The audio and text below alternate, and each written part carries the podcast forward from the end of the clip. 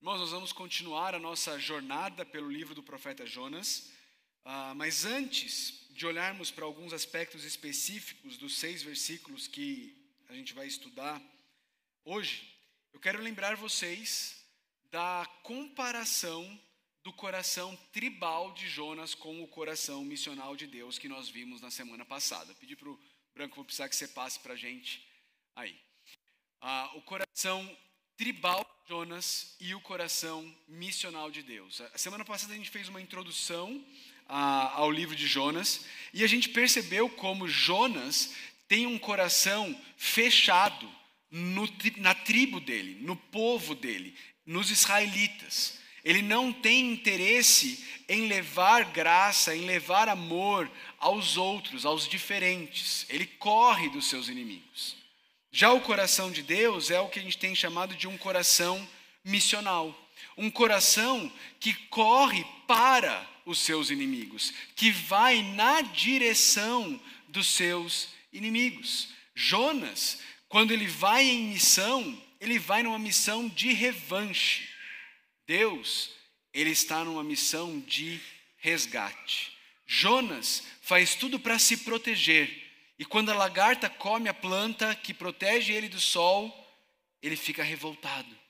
Deus é o Deus que veio para se entregar em resgate de muitos. Então, esse contraste do coração de Jonas e do coração de Deus precisa estar vivo na minha e na sua mente à medida que nós estudamos o livro do profeta Jonas. O texto começa dizendo: A palavra do Senhor veio a Jonas, filho de Amitai, com esta ordem: Vá depressa à grande cidade de Nínive e pregue contra ela, porque sua maldade subiu até a minha presença.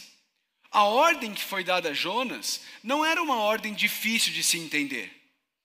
A cidade de Nínive era a capital do império que era inimigo do povo de Deus. Era um, era um, era, era um povo terrível. Era um povo odioso. Era aquelas pessoas que não, não se contentavam em vencer uma batalha. Eles precisavam humilhar, eles precisavam usar as pessoas, eles precisavam acabar e aniquilar com tudo e com todos. Jonas odiava os ninivitas, mas a ordem não era difícil de se entender. Vai até Nínive e prega prega a Nínive. Essa era a ordem. Mas o versículo 3 traz uma conjunção adversativa logo depois. A ordem vem e ao invés de ouvirmos o que nós vemos, por exemplo, no chamado de Abraão, Deus diz para Abraão: sai da tua terra, da casa da tua parentela, vai para a terra que eu te mostrarei. Aí o versículo seguinte é: levantou-se Abraão, saiu da sua terra, da sua parentela. Não. O versículo seguinte em Jonas começa com: Mas Jonas fugiu da presença do Senhor. Queridos, mais para frente no texto, no livro do profeta Jonas, o coração de Jonas será melhor exposto. E nós vamos conseguir entender melhor o porquê dessa fuga. Mas por agora, eu queria que você percebesse três coisas em relação à fuga de Jonas. Eu queria que você percebesse a postura de Jonas na fuga, o que, que essa fuga revela em termos da postura dele para com Deus, a progressão da fuga, como essa fuga ela, ela, ela segue um, um, um caminho de progressão e o preço dessa fuga. Acompanhe comigo. Primeiro, a postura da fuga. Fugir de Deus, queridos, significa se levantar contra Deus. O texto diz: Mas Jonas fugiu da presença de Deus. Queridos, desde Adão e Eva, o pecado sempre foi e continua sendo uma decisão de sermos o nosso próprio Deus, a nossa própria divindade, aquele que é senhor do seu próprio destino. Criamos um Deus à nossa imagem, segundo a nossa semelhança. E então, assim como Adão e Eva, nós decidimos que a nossa maneira de viver é melhor do que a maneira que Deus está nos propondo.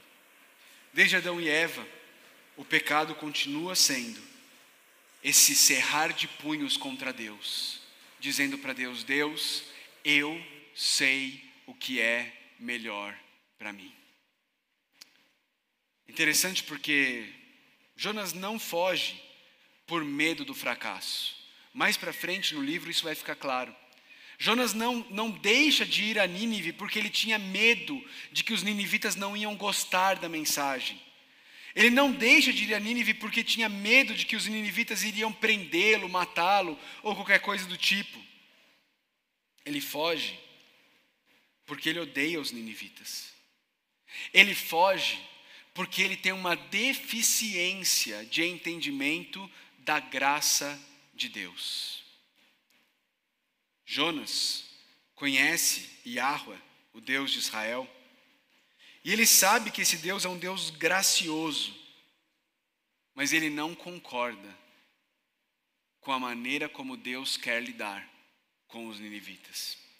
Essencialmente, irmãos, Jonas está dizendo: Deus, eu não gosto da maneira como você está lidando com essa situação. Por isso, eu vou, eu vou caminhar de outra forma. Eu vou andar por outro caminho. Eu vou por outra direção.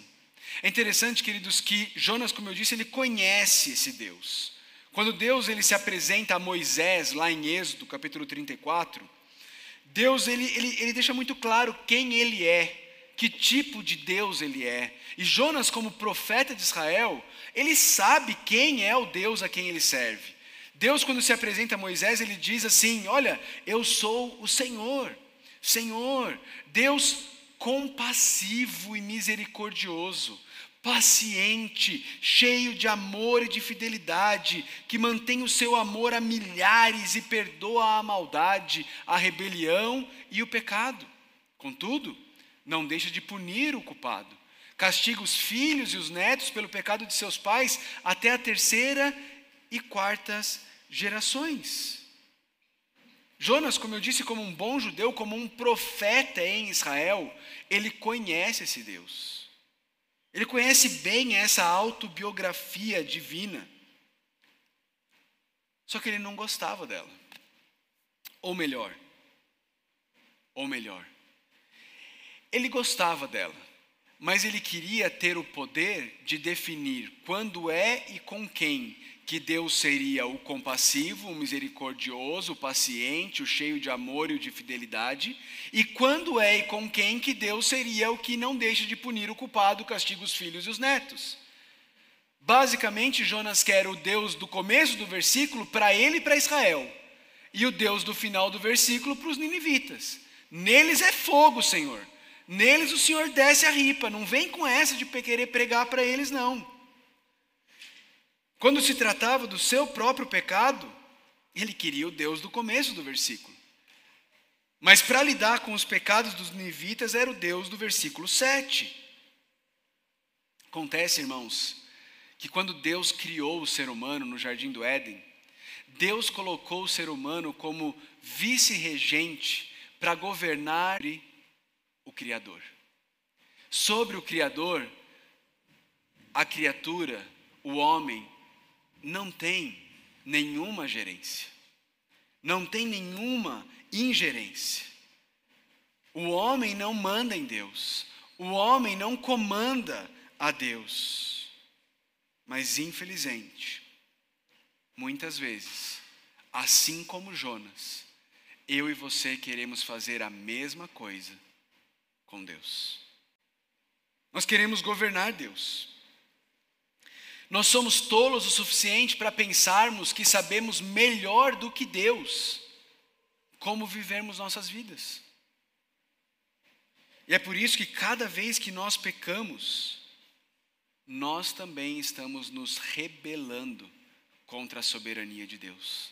E estamos dizendo para Deus: Deus, eu sou o Senhor da minha própria vida. Jonas coloca toda a sua fé no que ele pensa ser o melhor e não no que Deus diz que era o melhor a ser feito. Como consequência disso, Jonas foge por não esperar no Senhor, por não colocar a sua esperança no Senhor, mas em si mesmo, nas suas ideias, nos seus pensamentos. Ele foge achando que encontrará liberdade, mas ele na verdade está correndo em direção a uma vida de escravidão. E é por isso, queridos, que Deus manda a tempestade. É importante a gente entender isso desde o começo. A tempestade não é punição de Deus na vida de Jonas. A tempestade é graça de Deus agindo na vida de Jonas. Pais e mães amorosos que disciplinam os seus filhos o fazem não porque querem puni-los e destruí-los, mas o fazem porque os amam e querem trazê-los de volta ao caminho que eles sabem será melhor para eles, será de vida para eles. Minha mãe tinha uma frase, uma frase dura, meio politicamente incorreta, mas, né? Na década de 80 não tinha essas coisas, né, de politicamente correto. Quando minha mãe me disciplinava, e ela me disciplinava várias vezes, eu precisava, muito, mais do que o que ela fez, é, ela falava assim: meu filho, mamãe está te disciplinando porque ela não quer que você apanhe da polícia depois quando você crescer. Ela sempre falava isso para mim. Eu, eu, tenho que concordar que ela estava certa, porque se ela não tivesse me disciplinado, as chances de eu ter apanhado da polícia eram grandes. Eram grandes. Ela me disciplinava por amor. Ela me disciplinava me corrigindo para me trazer para o caminho certo. É assim que Deus age conosco. A tempestade na vida de Jonas não é, ah, agora Jonas você vai ver, eu vou mandar uma tempestade, você vai ficar morrendo de medo. Não, a tempestade era o, era o modo de Deus parar Jonas, que estava numa progressão para longe de Deus. E, Jonas, e Deus falar: para, Jonas, por aí você só vai se dar mal, Jonas. O caminho não é esse. Eu vou te mostrar o caminho. Eu vou te levar para o lugar correto. É assim que pais amorosos agem, e Deus, ele não é um pai amoroso, ele é a definição do que é um pai amoroso. Ele cuida dos seus. Na visão de Deus, impedir Jonas por uma mega tempestade de ir mais longe de Deus é infinitamente melhor do que deixar Jonas caminhando com o seu coração teimoso para longe de Deus. Deus está intervindo na vida de um de seus filhos, que está tão cego de justiça própria, que não consegue perceber o tamanho da encrenca em que ele está se metendo ao querer ir para longe de Deus. Queridos, sempre é assim.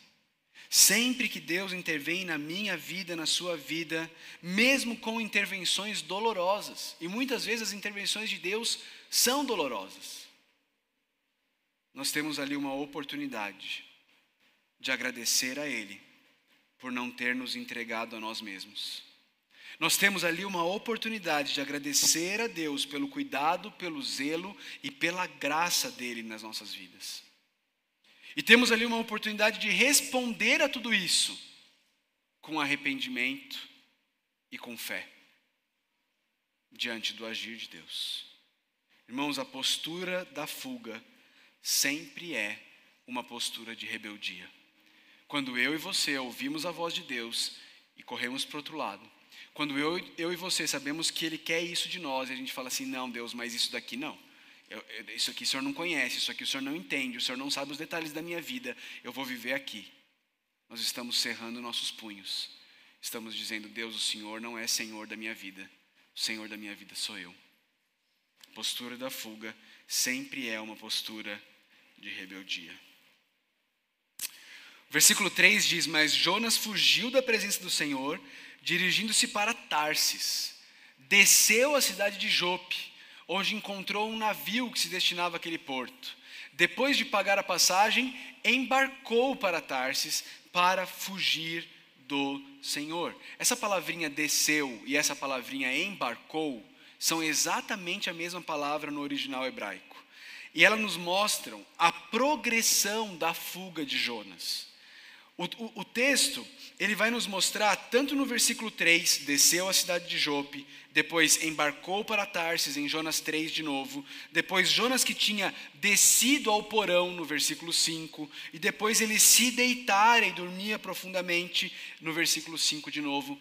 As quatro vezes, a palavrinha é exatamente a mesma, a mesma palavrinha. E o autor está querendo mostrar para a gente que existe uma progressão. A gente não tem certeza onde Jonas estava quando a palavra do Senhor veio a ele. A gente não sabe se ele estava na sua cidade natal ou se ele estava na capital do reino do norte, Samaria. Se ele estivesse na sua cidade natal, ele teria que andar 120 quilômetros para chegar a Jope. Se ele estivesse em Samaria, ele teria que andar 80 quilômetros para chegar a Jope, ao sul, descendo.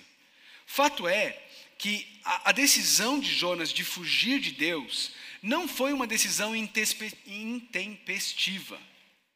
Ah, sabe aquela de última hora? Você está num lugar e de repente, não, mas ah, tem um barco aqui indo para Tarsis, entro no barco e vou. Ele teve que andar pelo menos 80 quilômetros, pensando nas palavras de Deus. Vai para Nínive e prega. Vai para Nínive e prega. E ele continuando indo para Jope, para o caminho oposto, descendo, descendo, descendo, até o porto de Jope. Essa palavrinha descendo, que é, que é usada aqui, ela, ela é muito interessante.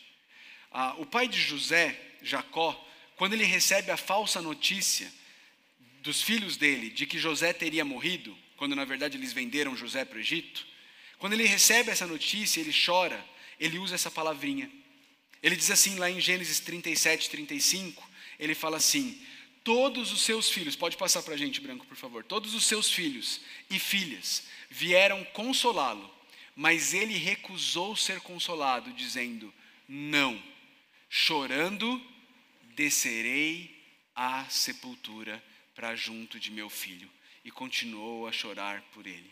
É a mesma palavra hebraica do descendo para Jope, embarcou no navio, desceu para o porão, deitou para dormir. Irmãos, quando o ser humano decide fugir de Deus, essa fuga sempre é uma fuga em direção à morte. A ilusão é de que você está fugindo para a vida, que você está fugindo para a liberdade, de que viver do seu jeito é liberdade, é vida de verdade. Mas os caminhos de fuga para com Deus sempre nos levam para morte. Veja, Jonas desceu tão baixo, ele ficou tão cego na sua idolatria, na sua justiça própria, que Jonas precisou ser exortado por um ímpio. Veja o versículo 6. O capitão do navio, um ímpio, dirigiu-se a ele e disse: Como é que você pode ficar aí dormindo no meio dessa tempestade? Levante-se e clame ao seu Deus. Levante-se e clame a seu Deus. Um ímpio precisa exortar Jonas a orar. Um ímpio precisa falar para Jonas: Jonas, pede para o seu Deus, ora para ele. Talvez ele tenha piedade. Veja, irmãos, a nossa cegueira, a nossa rebeldia, a nosso, nosso senso de justiça própria, esse senso de que nós somos autossuficientes, a gente sabe o que é melhor para nossas próprias vidas, nos deixa tão cegos que um ímpio precisa exortar Jonas a confiar na piedade e na misericórdia de Deus. Jonas está tão cego, tão preocupado com seus próprios interesses, que ele não consegue perceber a necessidade dos que estão à sua volta.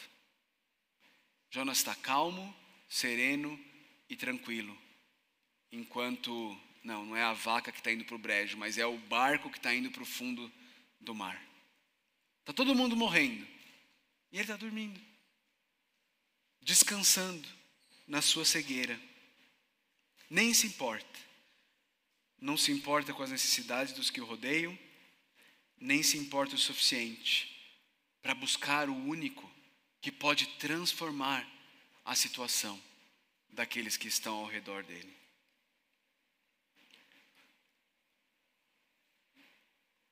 Nós vimos a postura da, da fuga, nós vimos a progressão da fuga. Queria pensar um pouco com vocês sobre o preço da fuga. Irmãos, o pecado, ele nunca o pecado sempre é privado. Ele sempre é particular, no sentido de que ninguém peca no nosso lugar. Ninguém peca no meu lugar. Sou eu que peco os meus pecados, você que peca os seus pecados. Mas o pecado sempre traz consequências coletivas. O pecador ali era Jonas, o fujão ali era Jonas, mas era o barco de todo mundo que estava ali, que o texto diz no versículo 4, ameaçava arrebentar-se. O pecador ali era Jonas, o fujão ali era Jonas, mas o versículo 5 diz que todos os marinheiros estavam ali, morrendo de medo, achando que iam morrer, tendo que jogar a carga das pessoas no mar, para tentar aliviar o peso do navio. Os donos dessas cargas não tinham nada a ver com o pato, mas estavam tendo prejuízo por causa do pecado de Jonas. O pecado sempre é individual, mas as consequências do pecado sempre são coletivas. No final do versículo 6, o capitão diz: Para que ele tenha piedade de nós e não morramos. Ele estava, estava claro para todos eles que todos eles morreriam naquela tempestade. Irmãos e irmãs, nossos pecados afetam sempre os nossos filhos. Nossos pecados sempre afetam os nossos cônjuges.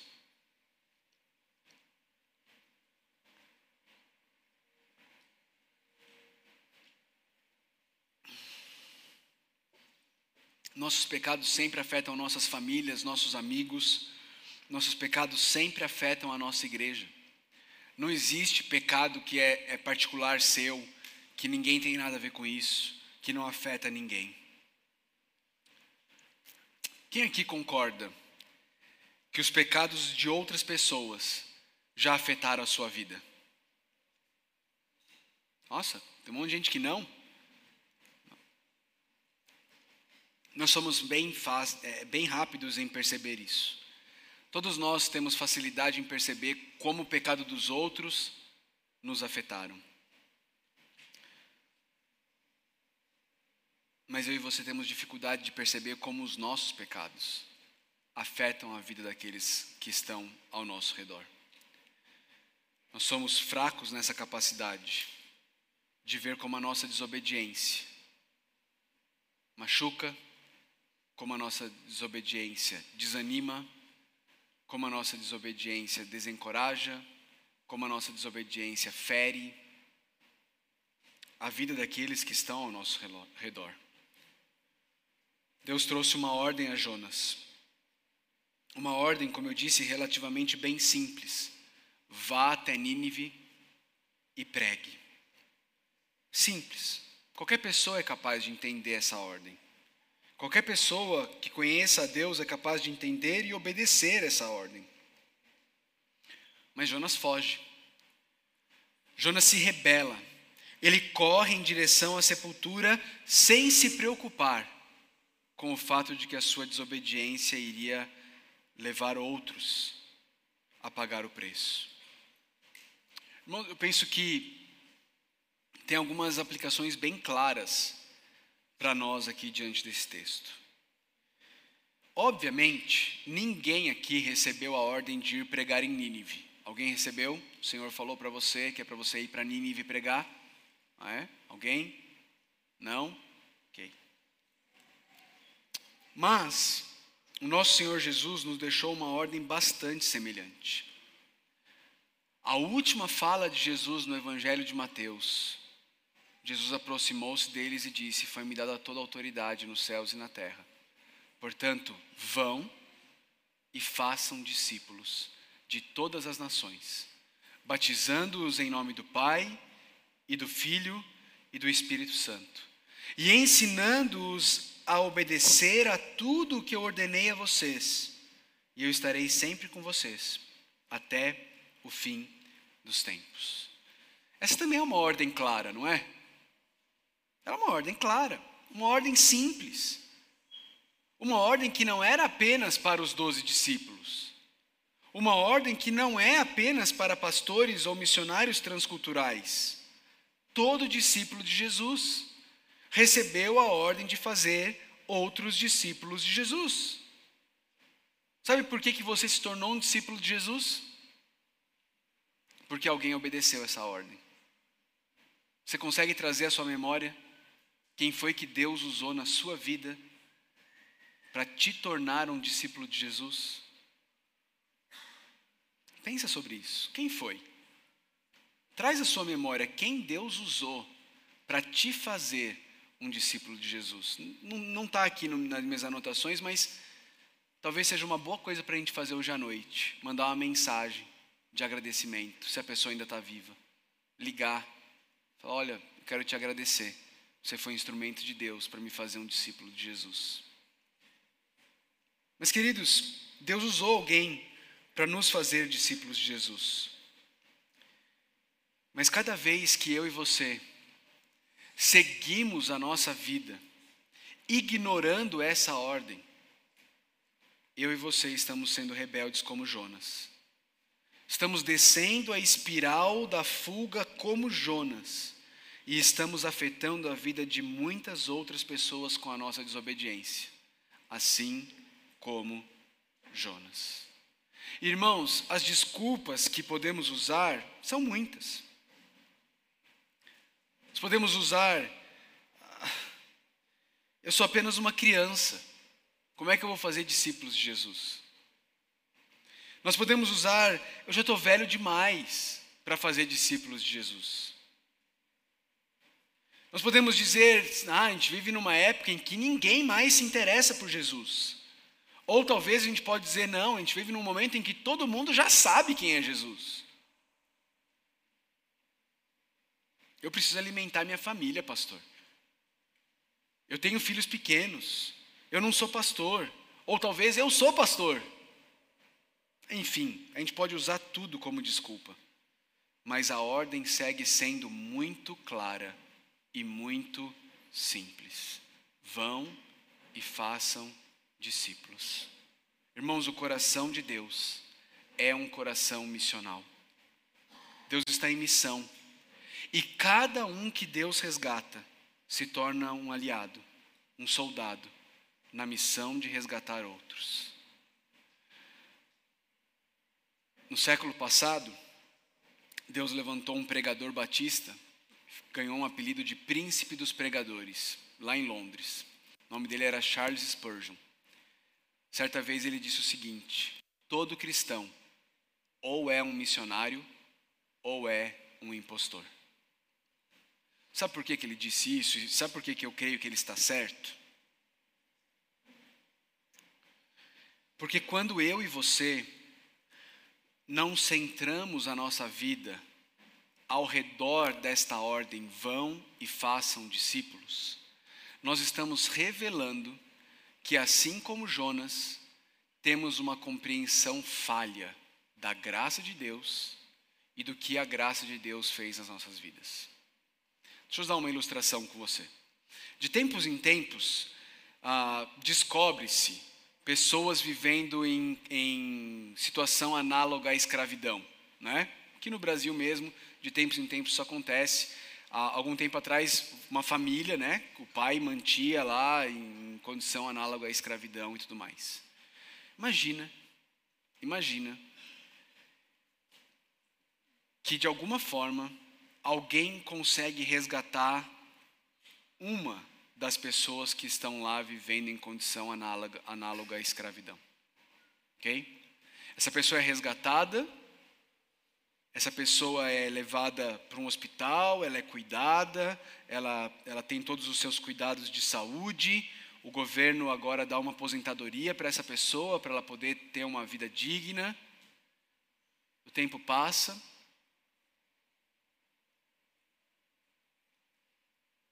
Anos depois, descobre-se que existiam muitas outras pessoas vivendo em condições análogas à escravidão lá no mesmo lugar onde ela estava. Ela sabia dessas pessoas, mas depois de ser resgatada, ela se calou.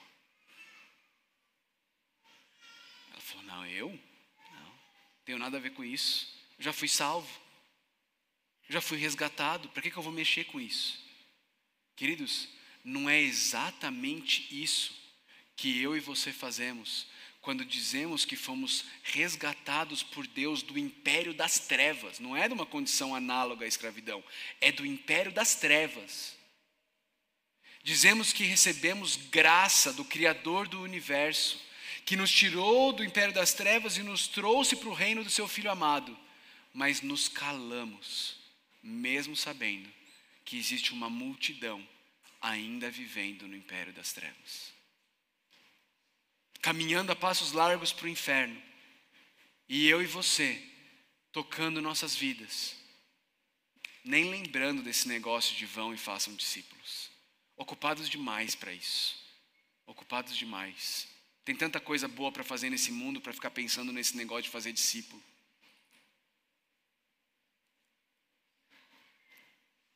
Isso é uma compreensão equivocada da graça. Jonas tinha essa compreensão. Jonas não achava que ele era tão ruim assim.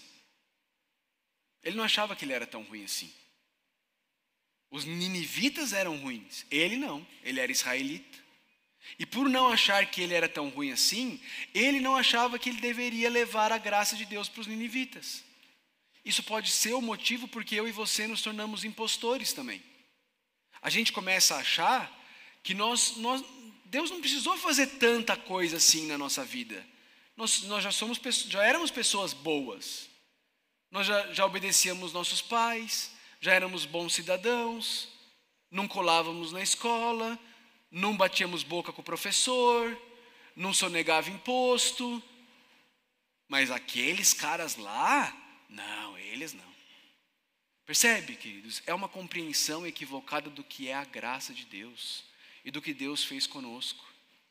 A gente começa a achar que no máximo Deus jogou um coletinho salva-vidas para a gente, quando a gente deu duas braçadinhas a mais, nem estava afogando ainda, Deus exagerado que é, já jogou o coletinho para a gente. Calma, Deus, a gente estava indo bem. Mas o fulano, não, o fulano não, esse aí está perdido. Esse aí não merece. Irmãos, ele nos tirou do império das trevas. Nós estávamos mortos nos nossos delitos e pecados, ele nos deu vida com Cristo.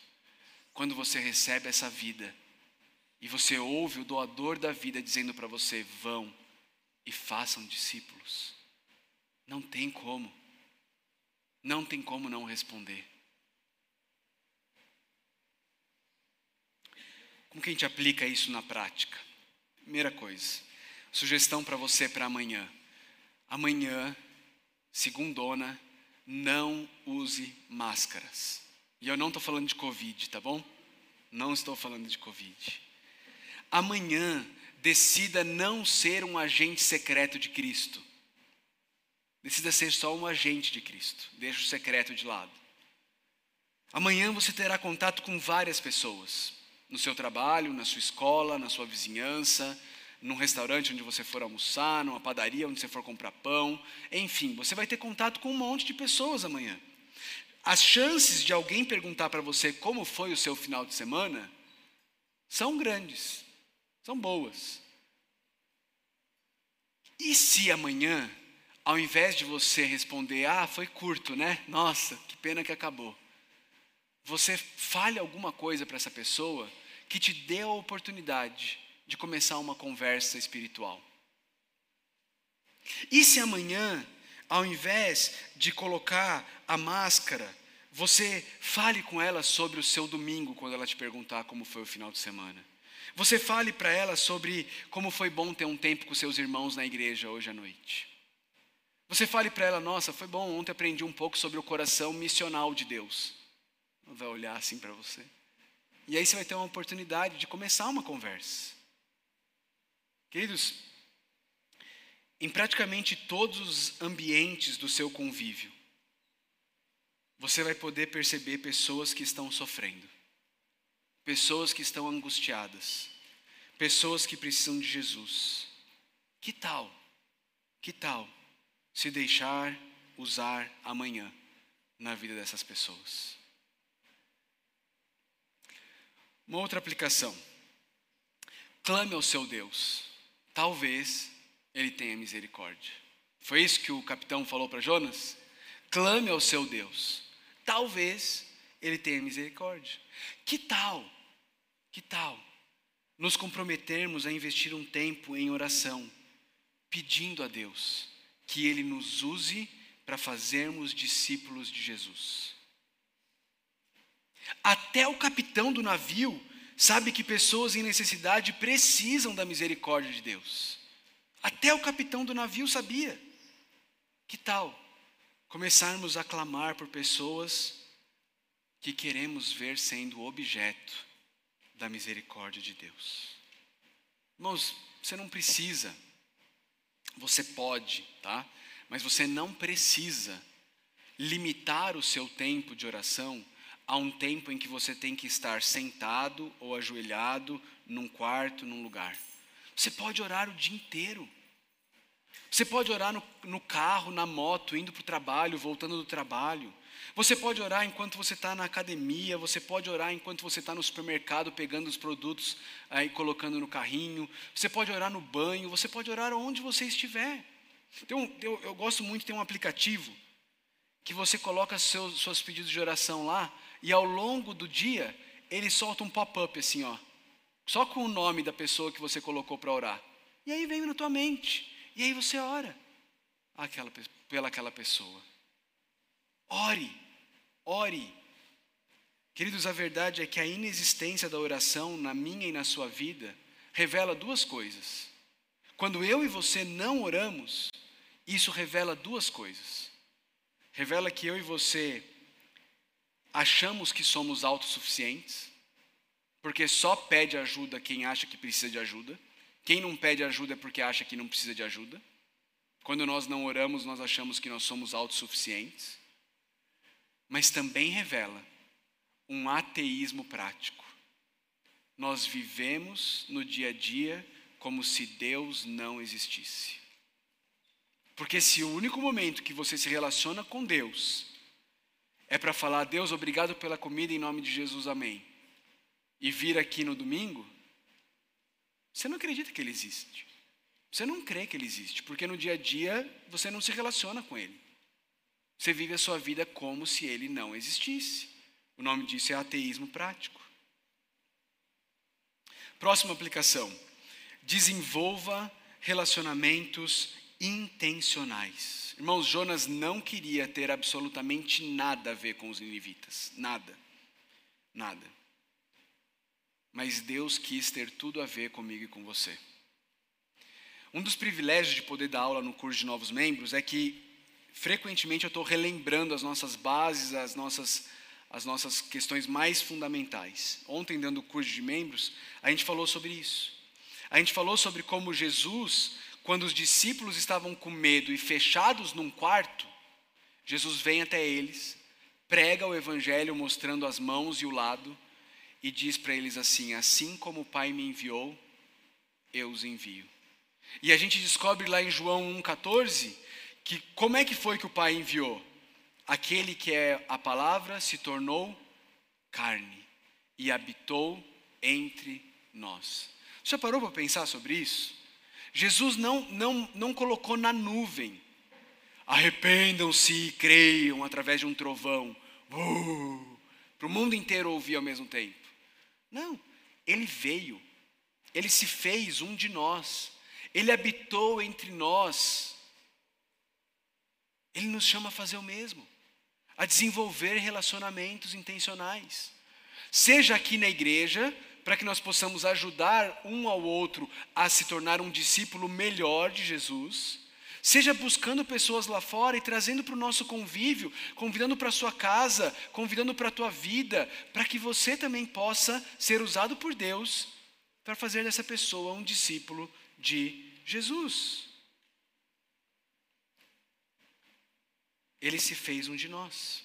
Que tal começarmos essa semana pensando em como podemos desenvolver relacionamentos intencionais com pessoas de dentro e de fora da igreja. O chamado de Jesus continua simples e continua claro. Vão e façam discípulos. Que tal?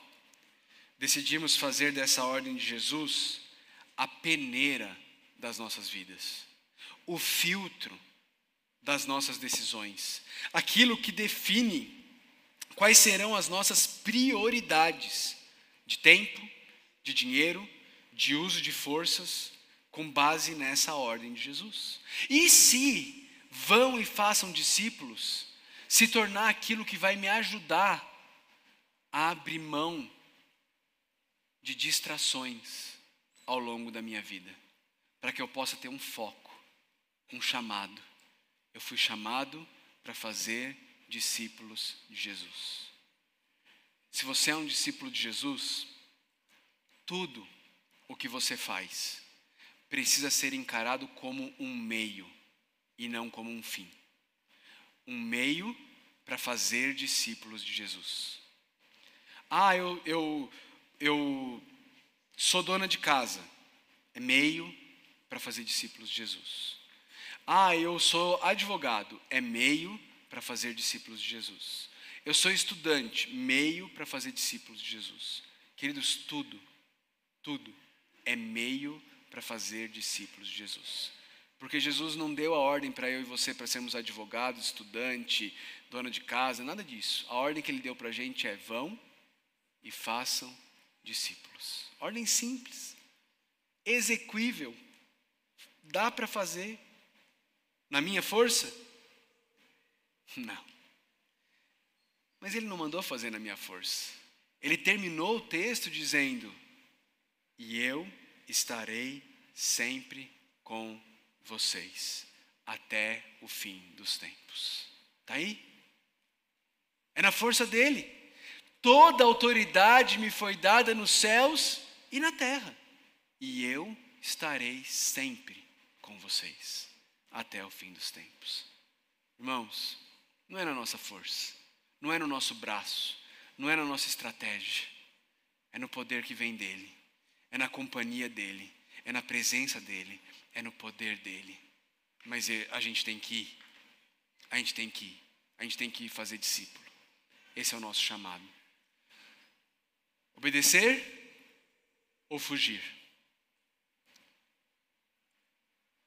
A cada segundo da minha e da sua vida, nós estamos decidindo se vamos obedecer ou se vamos fugir ao chamado de Deus. Senhor Deus, dê-nos graça, Pai. Dê-nos graça da parte do Senhor, para não apenas ouvirmos a tua voz, mas para respondermos ao teu chamado. Deus, eu oro pelos que aqui estão nessa noite e que talvez tenham dúvida se já são discípulos de Jesus. Pai, eu oro por essas pessoas, pedindo que o Senhor se revele a elas. Eu oro para que o Senhor me use na vida delas, use cada um de nós, para que elas tenham a liberdade de nos procurar, que nós possamos ajudá-las a conhecer o Mestre, o Senhor, e se tornarem discípulos de Jesus. Eu oro também por cada um de nós, Deus, que já fomos feitos discípulos de Jesus. Eu te louvo, eu te bendigo, porque fomos feitos discípulos de Jesus por pura graça do Senhor. Não importa quão limpinhos parecêssemos por fora, estávamos chafurdados na lama do pecado. E o Senhor nos resgatou, Deus, da lama, do império das trevas, nos trouxe para o filho, para o governo do teu filho amado. E nós te louvamos por isso. Desperta-nos, Deus, das distrações que vivemos. Nos dá foco. Nos ajuda a lembrar que nós temos um objetivo nessa vida: a tua glória. E que fazemos isso fazendo discípulos de Jesus. Esse é o nosso chamado. Nos ajuda nisso, Deus nos ajuda nisso. Nos mantém focados no Senhor nos mantém focados na tua graça, na tua glória, no teu poder. Nos ajuda a amarmos o Senhor sobre todas as coisas. E nos ajuda a entender, Deus, se existem distrações que precisam ser eliminadas, para que nós possamos focar no chamado do Senhor para fazermos discípulos. Aquelas coisas boas que deixaram de ser meios e se tornaram fins, nos ajuda a readequarmos elas, a reorganizarmos elas, a realinharmos elas, a voltarmos a usá-las para o fim, que é fazer discípulos do Senhor Jesus. Nos ajuda, Deus. Caldas Novas tem tanta gente cheia de angústia, perdida, desesperada, precisando do Senhor. Nós pedimos que o Senhor nos dê o privilégio de sermos usados pelo Senhor para alcançarmos caudas novas para o Senhor, Deus. Fazendo um discípulo de Jesus por vez, para a honra e glória do Teu nome. É em nome de Jesus que nós oramos. Amém.